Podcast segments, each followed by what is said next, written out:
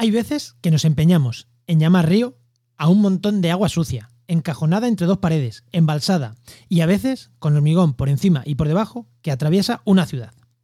Lo siento, pero no, eso no es un río. Un río tiene vegetación, fauna, dinámicas propias de acumulación y arrastre de sedimentos. Un río puede ser un río, aunque siga encajonado entre dos paredes, porque la ciudad no le permite otra cosa.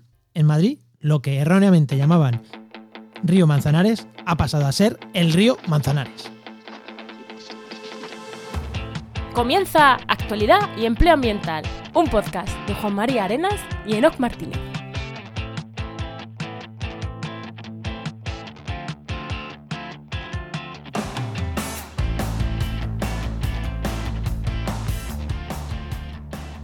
Buenas, soy Juan María Arenas Y yo, Enoc Martínez, y este, y este programa cuenta con el patrocinio de GeoInnova. la Asociación de Profesionales del Territorio y del Medio Ambiente. Hoy, en el programa 87 del martes 16 de febrero, hablamos sobre la, la renaturalización del río Manzanares, que ya me iba. Joder, me encanta el tema, ahora ya, ahora ya entramos, pero antes, no, como siempre, ¿qué tal, ¿qué tal tu semana? Yo qué sé, Juan, estamos grabando con 15 días de antelación. Esto, yo no tengo ni idea qué vamos a hacer. Pues, pues yo estaré gra- estaremos grabando podcast, tú estarás haciendo webs, pues lo de siempre.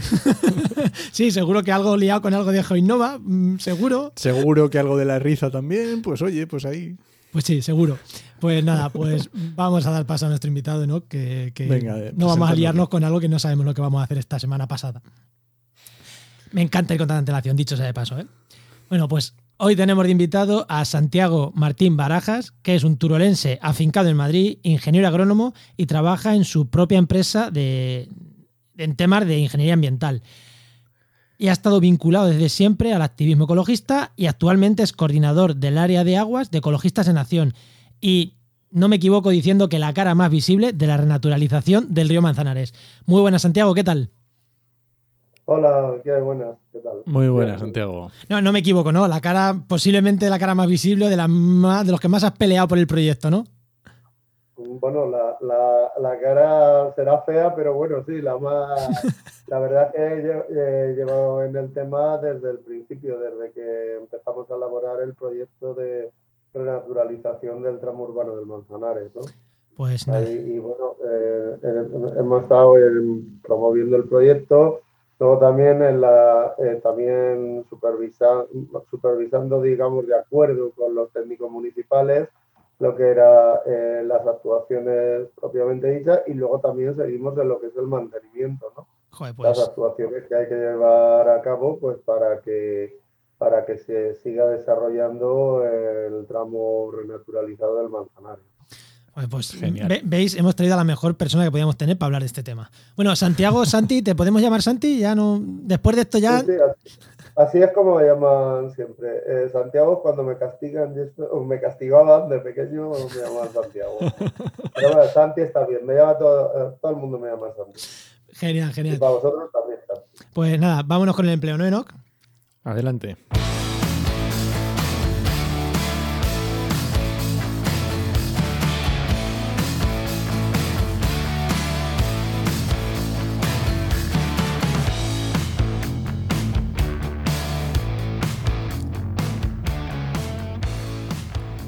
Bueno, ya sabéis que siempre empezamos con un consejito de empleo, un consejito ligero que nos trae Eno Martínez, que ya sabéis que es el director de la web trabajaenmedioambiente.com, la búsqueda de referencia de empleo en el mundo ambiental. Ingenieros, biólogos, ambientólogos, químicos. Si estáis buscando trabajo, ese es vuestro sitio. Y empresas, si estáis buscando alguien para trabajar en vuestra empresa, también ese es vuestro sitio, que podéis poner ahí vuestra, vuestra oferta de empleo. Bueno, ¿qué, qué, qué consejito traemos? Pues mira, yo voy a tener un consejito y es que a mí yo no soy nada amigo de las becas y las prácticas, ¿vale? Pero la verdad es que son una muy buena herramienta para alguien que no tiene ninguna experiencia o que ha cambiado de sector y está entrando en un sector nuevo, pues es muy buena. Entonces, prácticas sí, pero vamos a poner un poco de freno. O sea, prácticas sí cuando me ayuden a empezar a tener una experiencia, pero ahí se acaba. Una vez que ya lo tienes, Ya, mm, empresa no vale de esto de tirar de beca, un becario tras otro, tras otro, tras otro. Para eso, mira, que se busquen la vida y, y paguen de verdad como se tiene que pagar. Es que lo sabes tú bien, que en el buscador cada tres meses llega la misma empresa poniendo la misma oferta y dices, esto huele mal. Efectivamente. Y, y obviamente esas, esas ofertas termino dejándolas de poner, porque No. es tontería, eso no es una oferta de empleo, eso es un trabajo precario. Pues nada, bueno, Enoch, tu pregunta al invitado. Bueno, Santi, cuando eras pequeño, ¿qué era lo que querías ser de mayor y cómo has llegado hasta aquí? Hace ya mucho tiempo cuando era pequeño, o sea, ha pasado ya, mucho tiempo. Bueno, eh, siempre me gustaba mm, todo lo relacionado con la naturaleza, ¿no? Entonces la palabra medio ambiente no existía o no se utilizaba apenas, al menos en España, ¿no? Pero todo lo que era la naturaleza, la palabra naturaleza sí se utilizaba, pues era lo que, lo que me gustaba, poder trabajar en relación a esas cuestiones. ¿no? Y hiciste, porque habíamos dicho que eras ingeniero agrónomo, ¿era lo que más, en aquella época era lo que más se llevaba o era... No, no, no se va a nada, pero yo recuerdo que eh, puse tres opciones, una era ingeniero agrónomo, otra ingeniero de montes y otra biólogo.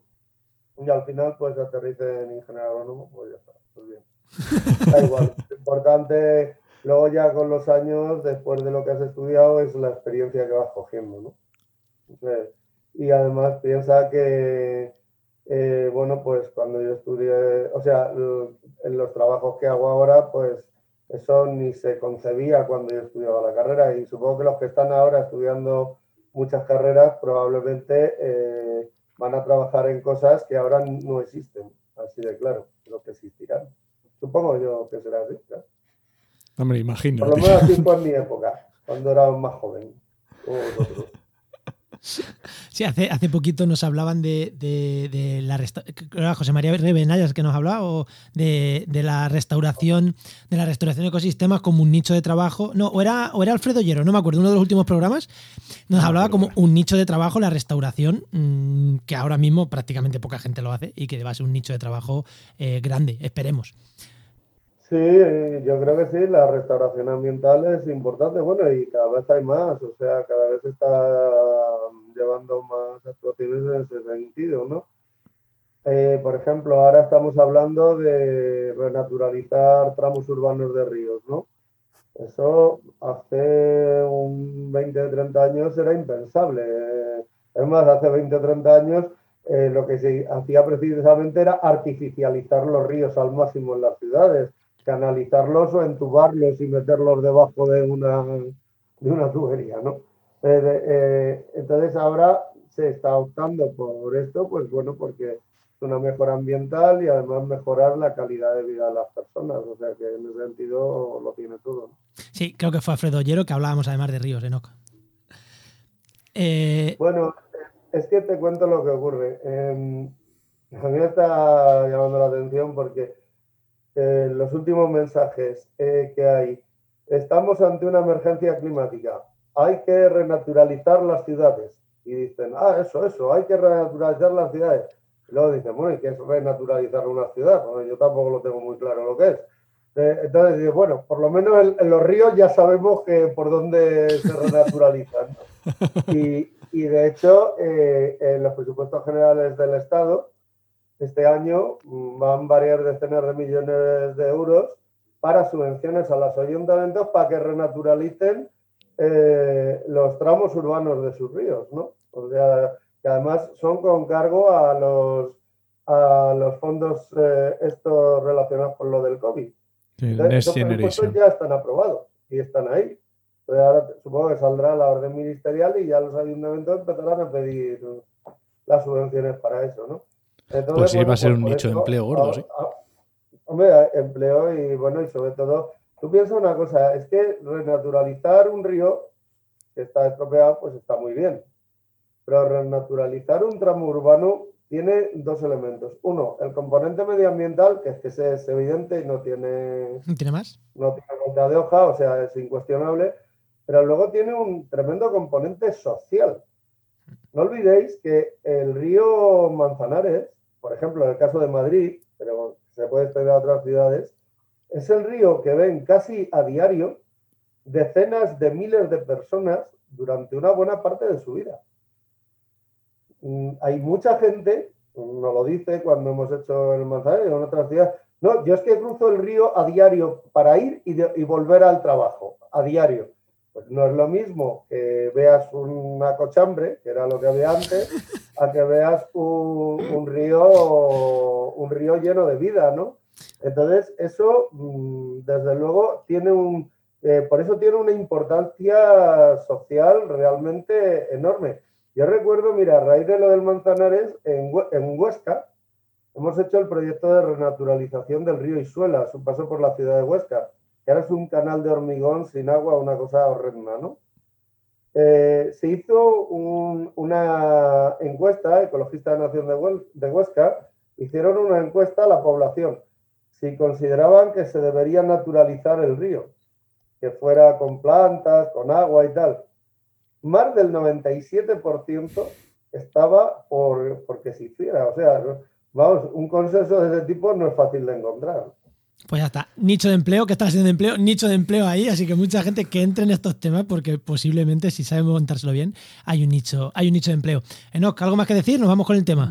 vamos con el tema. nos hemos metido ya casi, así que vamos a tirar la cabecera del tema.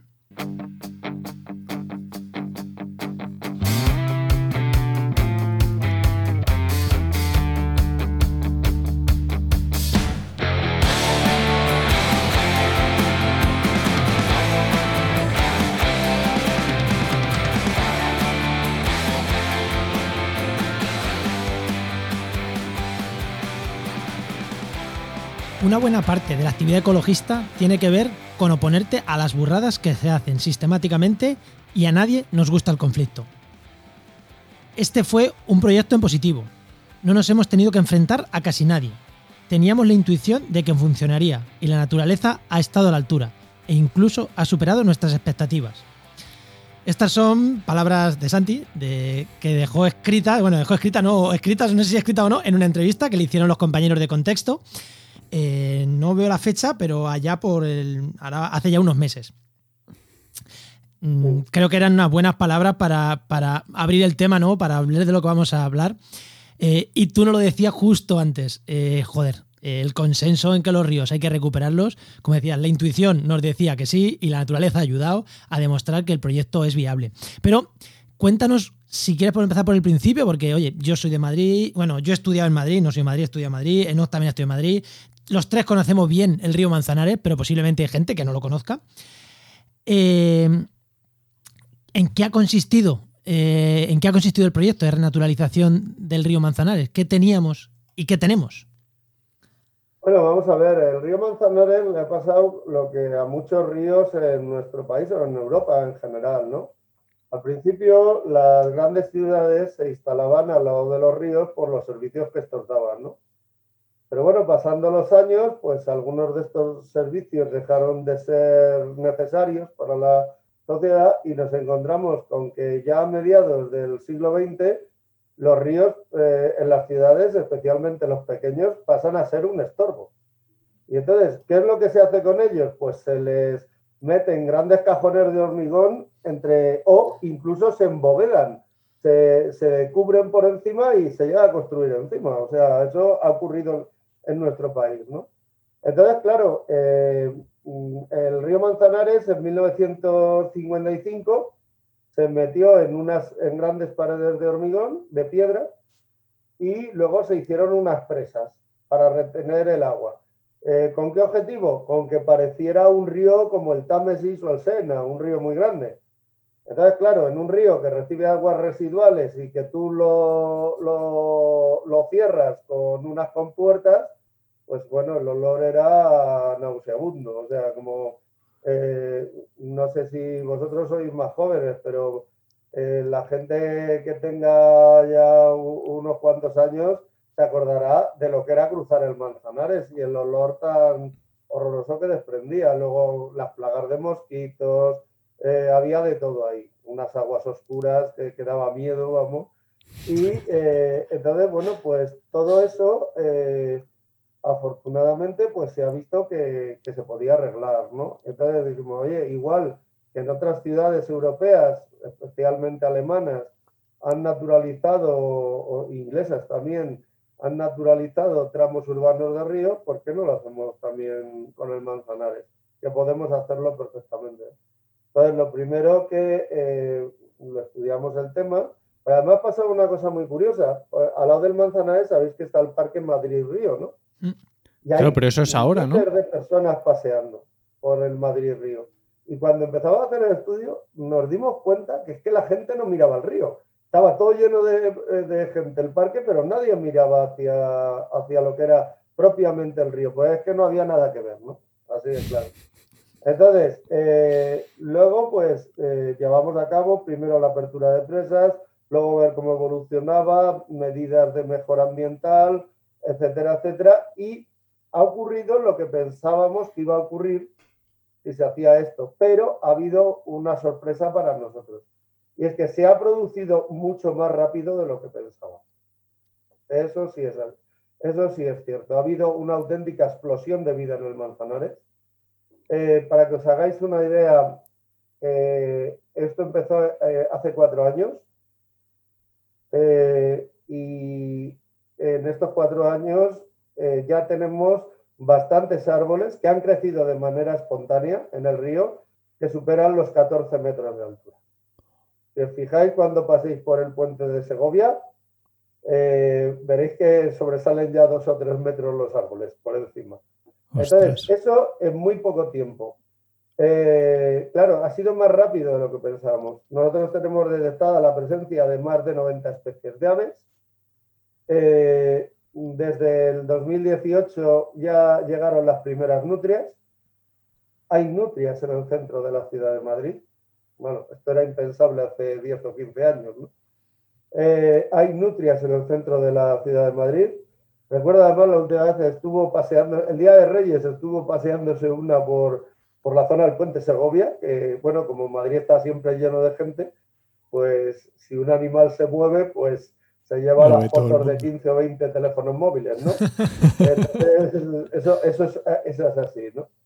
Eh, una cosa, Santi, para el que no lo conozca, claro, porque el, digamos que el río Manzanares no es, o sea, tenía una profundidad, digamos, estas presas, este, este encajonamiento, tiene una, profundidad importante. Quiero decir, no es que cuando la gente ve, se, asoma. Sí, la, la, sección del cauce es de 40 metros de ancho y 4 metros de profundo.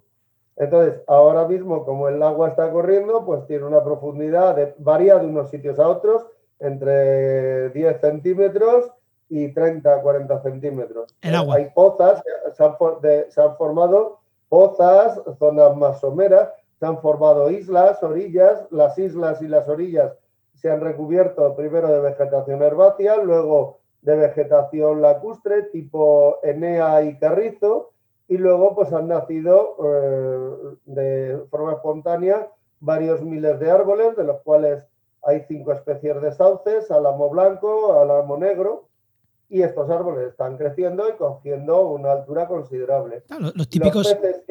digo que los típicos árboles de ribera, de cualquier ribera, de cualquier río. Un bosque de ribera normal y corriente. Eh, ¿Qué es lo que ocurre? Que luego, por otra parte, los peces que había, lo que había eran especies exóticas invasoras.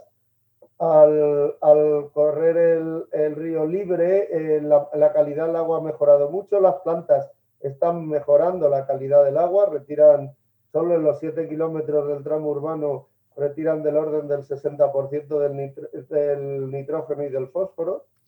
Y eh, esto ha hecho que las especies autóctonas hayan repoblado naturalmente el río, las especies autóctonas, y ahora son las especies dominantes.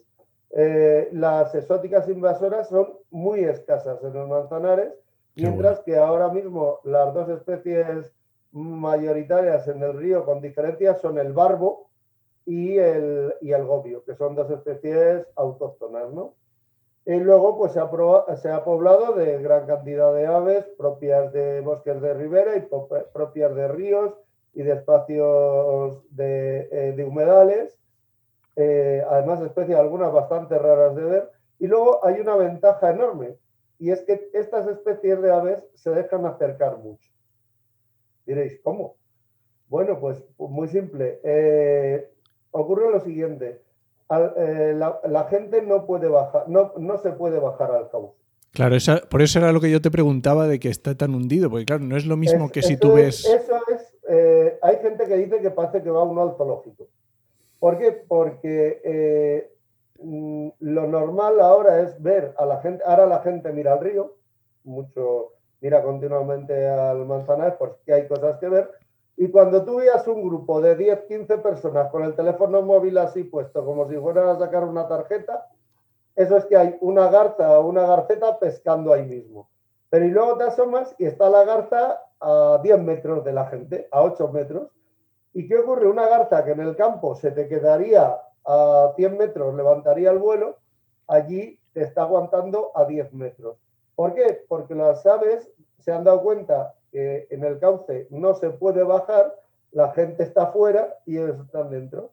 Y entonces las aves se sienten seguras. Entonces es muy sencillo ahora de, de, ver bastantes especies y algunas bastante raras. Eh, bueno, pues claro, encima las verdes de arriba, a cuatro metros por encima, o sea, no te lo tapa la vegetación. O sea, que es una auténtica delicia el ir a, lo normal ahora mismo, un paseo por el Manzanares, es que veas entre 30 y 40 especies de aves en una mañana. O sea, que lo que en teoría parece, visto desde fuera, que es el encajonamiento de un río, que yo al principio, ¿no? Cuando me empecé a enterar del proyecto, decía, joder, claro, hay cosas que no se van a poder corregir nunca, que es quitar las paredes al río. O sea, lo que al principio parece malo, se está convirtiendo en algo bueno. Al haber paredes, la gente no baja Vamos a ver, nosotros en los proyectos estamos diciendo siempre hay que levantar la solera, el suelo. El suelo del Manzanares es el suelo natural, ¿eh? que lo sepáis. Debajo no hay cemento, no hay hormigón. Ah, qué, qué bueno, qué bueno. Es la tierra natural.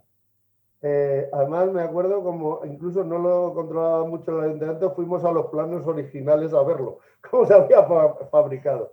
Entonces, bueno, hay algún punto que cruza la M30, donde cruza el metro, ahí no, pero en el resto en el 95% más del cauce es el fondo natural. Las paredes no se pueden quitar ni en el Manzanares y en casi ningún río por una razón. Se pusieron hace muchos años. ¿Hay que meter un colector de aguas residuales? Pegado a la pared. Una línea de alta tensión va por la pared. Entonces, lo mismo, te pones a excavar ahí y, te encuentras de todo tipo de infraestructura. Porque es que luego, aunque parezca mentira, se olvidan los planos, desaparecen, se pierden. Y entonces, y por eso os habéis dado cuenta que uno está trabajando una máquina, se ha cargado una tubería de no sé dónde. Pues, pues porque no debería cargársela si supiera que está ahí, ¿no? Entonces, ¿qué ocurre? En ese sentido, no tiene el, eh, o sea, las paredes, ¿no? Pero mira, casualmente el ser como un foso pues hace que, hombre, eh, ves ahí, por ejemplo, claro, es un sitio donde no se caza, donde los animales están tranquilos. No pueden entrar perros que pueden perseguir a las aves, que eso también molestaría. Entonces, ¿qué te encuentras? Pues al Martín Pescador en una enea ahí pescando delante de 8 o 10 personas. Eh, te encuentras pues desde arriba que estás viendo nidos de patos o de gallinetas desde arriba, viendo al bicho incubando. Eh, justamente encima de, estás a cuatro metros por encima de él y el bicho te mira como digo, pues vale. Claro, y al final, al, estar en una ciudad encajonado, menos depredadores, en la naturaleza tendrían más depredadores, o sea que encima ellos están tan a gusto muchas veces, como aquí no hay zorros. Totalmente. Ahí, además, eh, luego las nutrias, lo que pasa es que las nutrias todavía son nocturnas. Estamos esperando cuando ya sean realmente diurnas y se vean bien. Pues claro, te encuentras, por ejemplo, un, eh, llegas por la mañana y te encuentras en una isla una carpa de más de 4 kilos muerta encima de la isla. Y dice, ¿quién ha podido sacar 4 kilos de peso fuera? ¿no? Y que está medio comida y es la nutria, la esperas y luego te das cuenta que está ahí eh, aguardando que se haga la noche.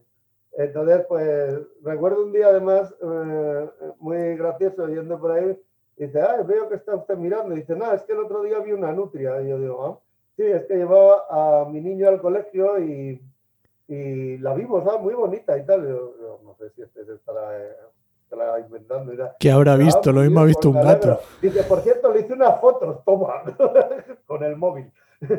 y es verdad, lógicamente, o sea, eh, sí, se ven muchos animales, se ven las garzas. eh, eh, ahora mismo el ir al río, ver garzas, garcetas, es prácticamente seguro que las vas a ver. Entonces, eh, por, por- por ir al, al proyecto, o sea, lo que teníamos era, por hacer un resumen, lo que teníamos era un proyecto, con era un río encajonado con compuertas y por suerte con un fondo sin hormigonar, que, es, que eso es una ventaja por lo que, por lo que, por lo que, por lo que sé y por lo que en- entiendo en tus palabras también, sin hormigonar. Y el proyecto ha consistido básicamente en el, el core del proyecto, quitar los embalsamientos al río. Bueno, vamos a ver. Primero quitar los embalsamientos, porque antes no era un río, antes, como decimos, era una sucesión de piscinas de agua oscura y maloliente. Sí, Ahora se le han quitado las, la, eh, Las ahora el agua corre libremente. El río ha creado una serie de meandros, una serie de islas y orillas. En estas islas y orillas, pues ha crecido la sí, vegetación. pero ¿y Ahora las en cuanto- de man- ¿qué, qué actividades se han llevado a cabo más allá? Porque todas esas son naturales. te cuento. Ahora te digo las artificiales. Eso, eso, eso. eso. Primero, eh, ha habido un tramo donde regeneró mal, porque había una escollera de piedra entre el puente de, de la Reina Victoria y el puente de los franceses. Entre Casamingo y el puente de los franceses, para seguro que eso sonará más que el, la- el puente de la Reina Victoria. Eh, a pesar que es un puente precioso. Pero bueno, ahí en esa zona pues hubo que actuar, se quitaron la mitad de la escollera, se sustituyó por tierra vegetal y se plantaron 15.000 plantas autóctonas. Y se puso una valla para que no entrara ni la gente ni, la, ni perros a lo que es el cauce. Ahí hubo que actuar. Luego, en el resto del cauce, bueno, ha habido que recoger escombros. Pues claro, cuando se vació, ahí salió, salió de todo. Eso sí que era meter la porquería. Eran los escombros debajo de la alfombra. O sea, ahí salió de todo. Entonces hubo que retirar bastantes escombros. Y luego en la vegetación lo que se hace es que se tiene cartografiada cada isla y cada orilla. Y entonces, claro, para evitar en caso de que venga una avenida que la vegetación no suponga un problema, lo que se hace es que se desbroza parcialmente, ¿no? Entonces nosotros lo que hacemos es que mantenemos de los 40 metros como mínimo tiene que haber 20 sin, Sin vegetación. arbustiva. Ahí no pueda... Entonces, de esa manera, si viene una avenida, el río evacua estupendamente y sin ningún tipo de problema. Entonces, eso hay que hacerlo. Luego, en los árboles, claro. Y eso que vosotros sois biólogos, ambientólogos, me habéis dicho Sí, antes, ¿no? Sí, sí, pues sí. En los árboles, claro, nacen todos juntos. O sea, todos juntos es uno a, A un a palmo de otro. de otro, o menos. Entonces, lo que se hacen son entresacas. Se hacen entresacas en función del árbol, se deja el que está más bonito eh, y además se deja de tal manera que estén mezcladas unas especies con otras, ¿no? Qué bueno. que haya variedad. Entonces, se hacen también entresacas de- del, del arbolado, ¿no? Eh, ¿Qué más? Eh, bueno, ahora se van a retirar unos bloques de hormigón que hay en el río. esos- es que ya os digo que abajo había sorpresas. Y luego, ahora mismo está, que era la culminación ya, lo que nos faltaba realmente de la renaturalización, que es eh, una pasarela de madera, va sobre, volada sobre una de las orillas, sobre la margen derecha, que une el parque lineal, de, que une el Madrid-Río, desde lo que llamamos la presa 9, en la altura del Gazpi, con el parque lineal del Manzanares, que está al sur de Madrid, a 550 metros, en el nudo sur. Entonces, ahora se podrá ir de esta manera, se va a poder ir andando desde Villaverde hasta, hasta, el- hasta la presa del Pardo, siguiendo el río Manzanares. Faltaban esos 550 metros, ya eh, se están construyendo, están las obras ahora, eh, además van a buen ritmo, creo yo. Eh, entonces, eh, bueno, pues eso ya culmina. O sea, sí ha habido que hacer cositas. Luego hemos puesto para favorecer la presencia de otras especies, eh, de, de aves sobre todo, y murciélagos, pues hemos puesto 260 cajas nido en las paredes de- del río, que son para, pues para, para búhos pequeños, o sea, mochuelos y autillos, termígalos, y para pajarillos insectívoros de todo tipo, etcétera, etcétera. Hay murciélagos también. Y esas, esas cajas de madera que se ven colgadas de las paredes del río son cajas nido, ¿eh? Lo digo para los oyentes cuando vayan por ahí dirán, ¿qué es eso? Pues son para que críen los pájaros. Mm, Enoch, sé que vas a hablar tú, pero te voy a quitar yo la palabra porque me gusta un montón eh, varias de las cosas que has comentado, ¿no? Quiero mm, eh, simplemente resaltarlas, ¿no? Eh, dos cosas. La primera, en la renaturalización de una zona que vas a recuperar, lo normal, lo que siempre se tiende, es a, bueno, vamos, o sea, lo que siempre defiendo yo además como que, tema esto de restauración de ecosistemas y mucha gente defiende, que tienes que hacer un ecosistema lo menos que, no tengas que intervenir en el futuro. Y lo que está diciendo la gente sacas y tal, bueno, hay que intervenir, pero ojo, no nos olvidemos que estamos en una zona urbana que es prácticamente imposible que eso, o sea, hay que intervenir sí o sí porque está en una zona urbana. Lo que hablábamos de las crecidas, evidentemente en Madrid no se puede permitir que el río desborde. ¿Vale? Que muchas veces a lo mejor este tema no puede decir, es que otros días nos dijiste en otro programa que ya, ya, pero partir de que estamos en una zona que, que hay que gestionarla sí o sí porque estamos en medio de la ciudad de Madrid, ¿vale? Y luego, punto dos, que quería también remarcar, que me ha gustado mucho, hablabas, hablamos de renaturalización del río. Y has metido dentro de planes de renaturalización y actividades de renaturalización la conexión peatonal entre dos zonas. Y me diréis, ¿qué tiene que ver eso con el río? Y yo os digo, pues muchísimo. Porque, porque eh, recuperar el río y el disfrute del río para la población hace que se valore mejor el río, que se vea mejor el río y que la gente esté más contenta y se valore mejor el proyecto y se cuide más el proyecto. Así que esto que parece que, que no tiene nada que ver con recuperar el río, conectar para peatonalizar, peatonalizar estos dos parques, me parece una medida que tiene, y tú lo has dicho muy bien, tiene que entrar dentro de las medidas de renaturalización de un río.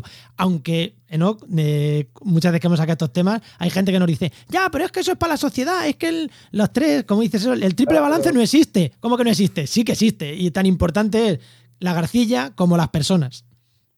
Hombre, eh, naturalmente, o sea, y además hay que tener en cuenta una cosa. Eh, es lo que decía antes, el componente, bueno, Ecologistas de Nación eh, defiende lo que se llama, lo que llamamos la ecología social. O sea, tú no puedes defender las especies sin defender, digamos, la calidad de vida de las personas.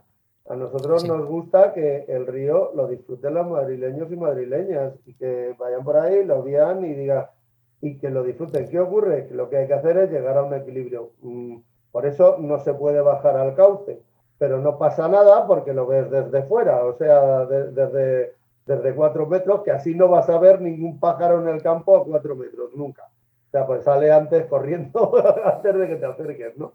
Entonces, en ese sentido es muy importante, o sea, es muy importante, insisto, que se va a poder eh, a partir de dentro de dos o tres meses, o antes incluso, porque la verdad iban a buena velocidad. Eh, se va a poder ir andando desde el final de Madrid, desde Villaverde, del final al sur de Madrid, desde Villaverde se va a poder ir andando hasta el mismo embalse del Pardo. Para, que la gente, para la gente que no sea de Madrid, Santi, ¿cuántos kilómetros estamos hablando de? Pues mira, el tramo urbano, que es del puente de los franceses al, al nudo sur, son siete kilómetros y medio, exactamente. Pero Luego tiene varios kilómetros al sur el parque lineal y luego del puente de los franceses al, a la presa del Pardón, no lo sé, pero va a haber 10, a lo mejor. O sea que estamos hablando de que se va a poder hacer un recorrido de más de 20 kilómetros por el cauce del Manzanares. ¡Jo, qué chulo! Lo cual es una delicia y va a ser un atractivo enorme. Y eso en cuanto va a ser cuestión de dos, tres meses que esté ya eh, porque el otro día vi que ya habían puesto los pilares, o sea que, porque va elevada, porque claro, no cabe, porque está al lado la M30. Entonces hay que poner una pantalla acústica y bueno. En definitiva, que eso es, es muy importante. Y hombre, somos conscientes de que no va a ser un río natural, intocado, intocable, ni mucho menos, pero vamos a ver, hay que tener en cuenta que por encima del río Manzanares hay dos embalses el embalse del Pardo, pero luego está el embalse de Santillana en Manzanares del Real. Y que actualmente el canal de Isabel II le extrae al, río Manzanares unos 80 hectómetros cúbicos anuales de agua para dar de beber a la ciudad. ¿Entendéis? O sea que es que estamos hablando de, de un río muy, muy intervenido. Pero bueno, un río puede estar muy intervenido y tener un aspecto agradable y que tenga bastante biodiversidad, como es ahora el caso del Manzanares, se puede conseguir bastante y que, y que lo disfrute la gente. Es mucho más bonito. Y ahora mismo una de las cosas que me produce muchas satisfacciones es ver la gente asomada al río. Claro, es que justamente, justamente de eso te quería preguntar, Santiago, porque es, eh, o sea, para nosotros nos encanta, vamos. o sea, voy, yo voy a Madrid Río y se me cae la baba, o sea, me, me encanta, pero para ¿habéis hecho algún tipo, esta encuesta que decís que habéis hecho en Huesca o algo, ¿habéis hecho alguna encuesta? ¿Se ha hecho algún tipo de tema para la gente de Madrid? No, se ha, no, se ha, hecho. Lo que ocurre es que, mira, si tú vas por allí, bueno, yo cuando voy por allí y hay gente, no, no me avergüenza decirlo, llevo las antenas puestas, o sea, escuchando lo que dice el personal. Eh, si se refiere al río, quiero decir, no conversaciones privadas, de eh, lo que se refiere al río. Y, además yo recuerdo que, pero esto es una percepción mía, ¿eh? en un principio la gente, sobre todo le gustaba a la gente joven, a la gente más joven.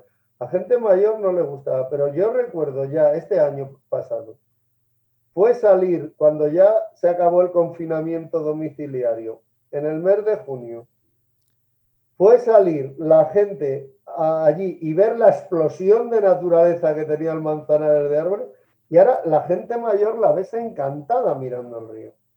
La ves encantada y oyes los comentarios, fíjate que verdad, mira los patos, pues claro, se quedan mirando, claro, dicen, mira, mira, y el pato le mira directamente, o sea, no es no es una cosa extraña, ¿no? O sea, entonces, y luego el, otra, el ver a las familias con críos que van allí a ver que les oyes hablar, mira los patitos, no sé qué y tal, pues, oye, pues es muy, muy agradable.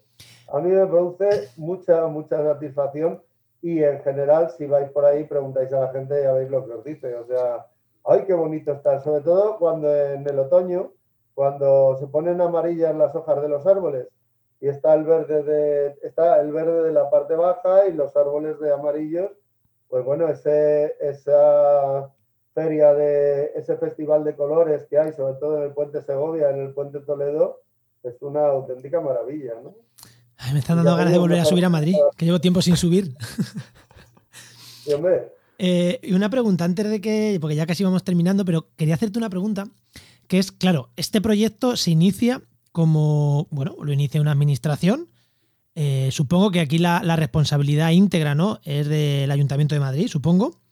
Se inicia con eso, con Inés Sabanés, con Manuela Carmena, que es los que estaban gobernando. No sé si te pregunto, ¿hubo en aquel momento reticencias? Que no recuerdo si hubo reticencias de la administración autonómica, que era, que era popular. Y en aquel momento me da un poco más igual. Actualmente, eh, ¿Los partidos políticos todos en general están a favor de o, hay algunos que han intentado hacer bandera? Recuerdo al principio los, los del Club de Remo de Madrid que se tuvieron en contra y, el, y recuerdo eh, el Partido Popular diciendo que madre mía, que era un desastre lo que se iba a hacer con el río, tal y cual. ¿Ahora mismo se valora positivamente o, o qué? Cuento, ¿cómo está ahora? Bueno, la Comunidad de Madrid nunca ha puesto pena. Ni cuando estaba Carmena ni ahora. La verdad es que ni pegas ni no pegas, es, que no ha dicho nada, o sea, claro. Y en cuanto al Ayuntamiento de Madrid, lo que te puedo decir es que en julio de 2019, cuando era ya alcalde Martínez Almeida, eh, se trató el tema de la renaturalización de Manzanares en un pleno del Ayuntamiento de Madrid. Y se aprobó por unanimidad de los cinco grupos políticos el seguir adelante con la renaturalización. Y no solo seguir adelante, sino que han aumentado el presupuesto. O sea, para el mantenimiento. Es un tema, está asumido por todos los partidos. Eh, nadie le pone. Yo te puedo decir que nosotros que tenemos un convenio de colaboración, eh, un convenio sin retribución económica, lo digo por si alguno lo piensa, pues no, nada. No hay nada de eso. Eh, y además, a petición nuestra fue así. Entonces, un convenio de colaboración con el ayuntamiento, os puedo decir que ese convenio ha continuado en esta legislatura y no hemos tenido ningún problema. Cuando hemos necesitado, oye, que hay que hacer algo en tal sitio, que hay que no sé qué, lo hemos pedido y nos han, nos han respondido de manera satisfactoria. No ha habido ningún problema. Yo creo que la naturalización del Manzanares está tan asumido como que el Parque del Retiro es una zona verde intocable. Eso es, eso para mí es imprescindible, ¿no? Que, los, que, se consiga que los partidos políticos estén todos a una en un proyecto, para mí es clave de éxito, es, la clave del éxito, que no vaya a venir uno vaya, y vaya a cambiar. Eh, tenía esa duda y me alegro, me alegro muchísimo que así sea. Enoch, ¿querías tú preguntar? Más claro no podía ser, o sea, podía decir, no, no, no, la verdad es que no tenemos queja. No tenemos queja eh, ninguna, o sea eh, ellos de que sigan que siga la colaboración ecologistas en Ayuntamiento de Madrid y mira, ya han pasado, bueno, ya va para dos años, ahora en mayo era dos años que está la nueva corporación. Ningún problema. la obra de unión del parque lineal del Parque Madrid Río con el Parque Lineal del Manzanares se empezó hace tres meses, o por ahí, dos meses, no me acuerdo, creo que fue en octubre o noviembre. Y o sea que va, todo sigue para adelante igual. Afortunadamente está bastante, está totalmente asumido y todo el mundo le parece bien. Eso es una gozada.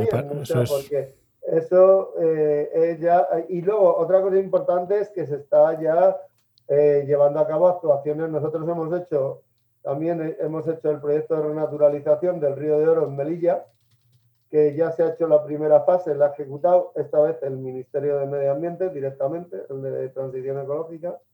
Y luego hemos hecho los proyectos de renaturalización de ocho tramos urbanos de otras tantas ciudades.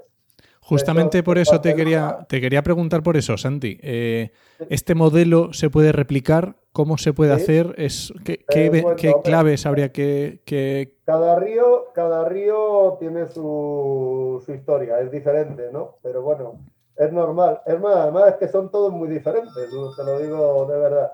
Pero, eh, por ejemplo, nosotros hemos hecho los proyectos de renaturalización del Besós en Barcelona, Santa Coloma y San Adrián, el Isuela en Huesca, que os he comentado antes, el, Castaños en Baracaldo, en Euskadi, eh, luego el Genil en Granada, el Piles en Gijón, el Zapardiel en, Medina del Campo, el Vinalopó en Elche y el Guadalmedina en Málaga.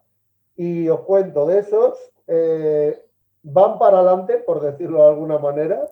Ya eh, el del Vinalopó en Elche, que ya están elaborando el proyecto de ejecución de la obra por parte del ayuntamiento, en base a nuestro proyecto. Parece que el Piles en, en Gijón y el Castaños en Baracaldo.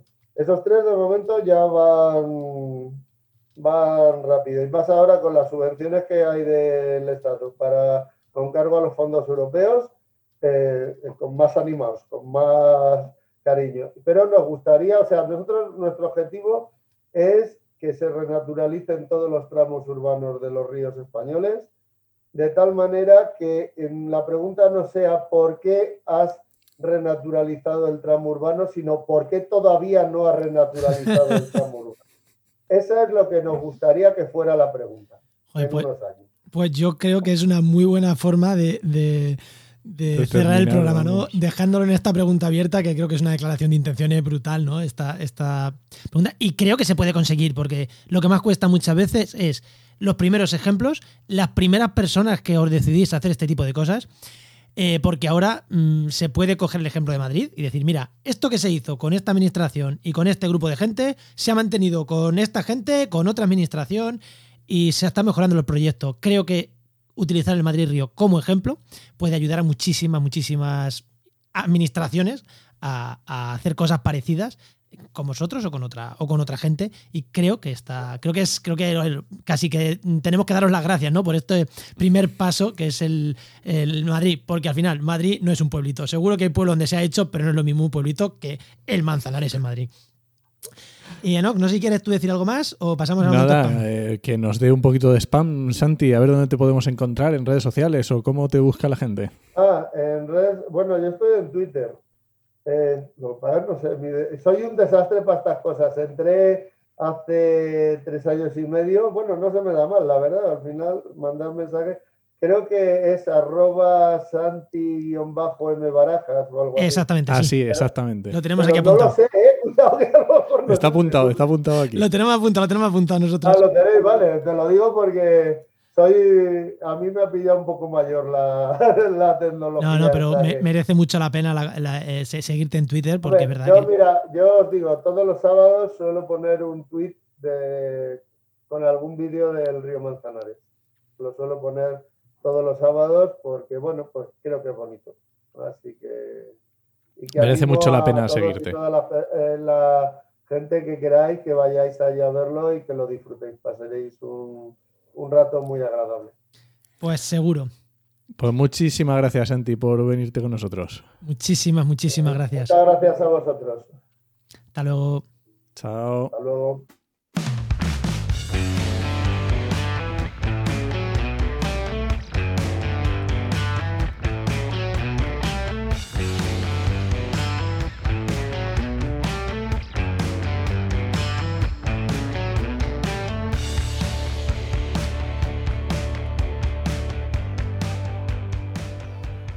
Enoch, que ya me vas a hacer limpiar la cabecera, que te has puesto a hablar ahí sobre la cabecera, porque te ha hecho ilusión ver el gato de nuestro invitado. Que a quién tenemos hoy hablando de la herramienta patrocinada. Es que además viene muy al hilo, ya verás. Hoy ha venido Víctor Quero, que ya sabéis que es naturalista y divulgador en el blog de Entre Pinos y Sembrados, y colaborador de Heinova, que es el mejor patrocinador que existe. Muy buenas, Víctor. Hola chicos, ¿qué tal? ¿Cómo Muy estáis? buenas, Víctor. Yo, yo no sé a quién, a quién este ratillo de edición de audio, ya no sé si va a ser para Enoch o para ti, a quién se lo voy a cobrar, ¿eh? Al gato, al gato. que, que eso, que de qué nos vas a hablar hoy.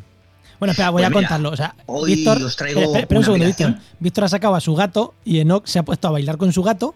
Imaginaros a Víctor ahí bailando con su gato y Enoch se ha despollado por, se ha descojonado por estar viendo cómo está bailando Víctor con su gato. Así que, ¿de qué nos vas a hablar hoy, Víctor? Mira, hoy os voy a hablar de Animal Tracker. Es una aplicación eh, que consiste en el seguimiento de individuos radiomarcados en tiempo casi real.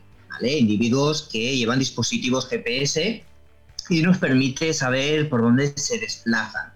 Es una aplicación que está disponible tanto en Android como en, en iOS y ocupa poquito porque en Android son 7 megas y, y en, para iPhone ocupa 17, un poquito más, pero tampoco es nada, nada exagerado. Nos permite seguir pues, varias categorías, varias familias, pues, principalmente aves y mamíferos.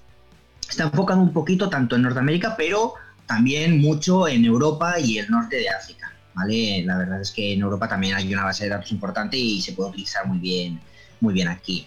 Nos permite saber los recorridos de, que han hecho las- los diferentes individuos radiomarcados durante dos semanas o un año. Lo podemos ver y podemos ver en el mapa, ¿sabes? Conforme van pasando los días, por dónde se han desplazado. Y la verdad es, que es sorprendente porque puedes ver una cigüeña que estaba eh, en el norte de, España que en dos días ha bajado al sur. Y cómo, qué sitios ha frecuentado, es súper chulo. La verdad es que puedes ver el, el mapa, le das a play y se te va moviendo por, por dibujando por España por donde se ha ido desplazando. So- sobre todo hay mucho de cigüeñas, mucho de buitres, gaviotas también hay. O sea que son como animales que ya están como predefinidos que tú puedes seleccionar para verlos, ¿no? Sí, correcto. Incluso algunos, si tú, por ejemplo, lo has encontrado al animal como tal, le puedes hacer una foto, lo puedes documentar, lo puedes poner como favorito para tener más accesible ese animal, ese individuo en concreto que ya has establecido una complicidad con él, ¿no? Porque la has visto ahí y tal, eh, puedes hacer un seguimiento mucho más definido. Además, si en algún momento pues la señal GPS se pierde y se puede recuperar, también te añaden un pequeño informe de lo que le ha pasado al, al animal, si es que se ha vuelto a capturar, si es que ha fallecido, mil cosas. Oye, Es una aplicación que ahora está muy chula porque es paso, ahora estamos en paso migratorio, entonces hay muchas especies que, que se desplazan y, y es fantástico para poderlo ver ahora. bueno, ahora estamos en paso migratorio cuando grabamos, en octubre, que igual cuando se emita esto es diciembre y de ahora no migra nadie. Eh, también puede ser, también puede ser, sí. Una cosa, yo aquí tengo dos dudas. Eh, los animales que están. es- o sea, tiene que. Quien ha radiomarcado ese animal tiene que darlo de alta en alguna web, porque yo me estoy imaginando eh, joder, perseguir un lince con lo que cuesta leerlo, con esto es como, ah, mira, está aquí el lince, voy a ver si lo veo. Para especies protegidas esto puede ser un problema, porque a ver, yo entiendo que en cigüeñas, bueno, no creo que sea el problema, pero en especies que estén radiomarcadas porque estén protegidas, porque estén en quebrantahuesos, eh, lince, eh, claro, ahí puede ser un problema, ¿no? De, Por eso no es exactamente en tiempo real. Ah. Para que nadie pueda saber en qué momento exacto está. Y por eso tampoco hay especies cinegéticas. Para que los cazadores no sepan en- por dónde se están moviendo las especies y las puedan cazar. sí, pero Para no ponerse en bandeja. si tú sabes que está por, suele estar por tal sitio, no sé, yo ahí le veo... eh, eh. Bueno, la idea es esa. Ah, a lo mejor habría que pulirlo un poquito más, pero bueno. Pero, no, que me parece pero superchula, no me es parece en, estado real puro y duro, Va, por lo que te explico, para no facilitar mucho. A ver, hay especies que, que perdone, pero 20 kilómetros se las hacen en un día, así, ¿me un entiendes? Con una facilidad tremenda. Y no estoy hablando de, a ver, planeadoras que se dejen llevar con el viento, no, no, incluso grandes carnívoros en algunos momentos tienen unos- un poder de dispersión muy alto. Pero claro, sí, sí que es verdad que cuanto más margen haya, seguramente más protegido esté el animal. Y, otra, y la segunda pregunta, ¿esto se usa para, eh, o sea, la potencia que tiene esto es para investigación y demás? ¿O solo es por, entre comillas, curiosidad? O sea, ¿o esta herramienta se puede utilizar para investigación o para investigación y cosas más potentes? Yo la verdad es que el, el uso que yo he hecho de esta aplicación ha sido simplemente me da curiosidad, ¿no? Para ver un poquito pues, las, las diferentes rutas que hay de migración, ver eh, los recorridos de muchas de las especies que están aquí en España. Es, sorprendente. Está, antes de, de hacer la grabación me estaba preparando un poquito pues cómo presentar y todo esto y he estado trasteando mucho más a fondo de que hasta ahora la aplicación y estaba mirando un buitre, que es que un buitre, pues lo que decía, del norte de España bajaba al sur y volvía a subir, pero con, una facilidad mm, tremenda y se hacía un- una cantidad de kilómetros que es, es sorprendente. Claro, este tipo de, de acciones de los animales, si no fuera por este radiomarcaje, sería mucho más difícil de, de poder entender, de, de- de- de saberlo, de conocerlo, de valorarlo. Es que es sorprendente. Yo aquí le veo un gran potencial, pero en temas de educación ambiental le veo un potencial. No, absoluto, ahí sí. enorme, no, no, sí me gusta, me gusta la herramienta, ¿eh? que le he puesto ahí Sí. su peguita, pero que me gusta, me parece genial. Y lo más importante, ¿el gato le está metido o no? ¿Él, perdona? ¿Él? Tu gato. El gato, mi gato no sale de casa porque yo me gustan mucho los animales, pero creo que los gatos dentro En de casa. casa están mejor que fuera por Muy bien, perfecto. Bueno, pues muchísimas gracias, Víctor. Muchas Gracias a vosotros. Como chicos. siempre, un placer tenerte por aquí. que vaya bien, chao. Pues recuerda que esta sección te llega gracias a nuestro patrocinador, a GeoInnova, La Asociación de Profesionales del Territorio y del Medio Ambiente. y que puedes encontrar en www.geoinnova.org.